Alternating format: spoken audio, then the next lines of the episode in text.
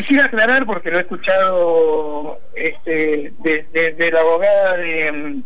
de las trabajadoras recién, una, algo que, que es falso. Yo no me levanté en el momento de la votación para no votar lo que la declaración este, se había, eh, eh, había propuesto, sino que eh, me, retiré en el cuarto intermedio que se hizo para hacer la declaración, precisamente porque había recibido un llamado de, de que en mi casa había llamados intimidatorios a las personas que estaban habitando en ese momento este, mi, hogar. Por lo tanto, después,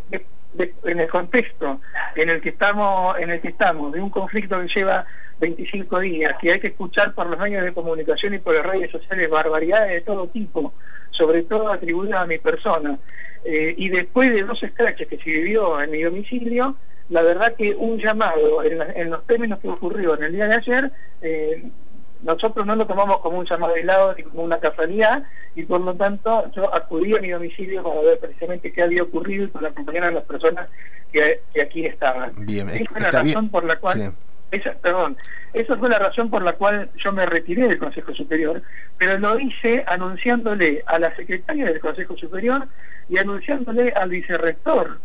del, que estaba este, encabezando la sesión junto con el rector y anunciándole también a compañeras este, decanas de, otras unidades académicas. Bueno, a decir, yo no sé si en el Consejo Superior en la sesión, eh, cuando continuó, esto se hizo público, pero, pero la verdad es que, pero la verdad es que eh, cuando llegué a mi domicilio, el vicerrector me llamó para saber si había habido una amenaza este, concreta para hacer desde el cuerpo una eh, declaración de repudio. O sea que este, esa es la razón por la cual yo me retiré, no me retiré para no, por no votar una, una decisión que se estaba trabajando en conjunto.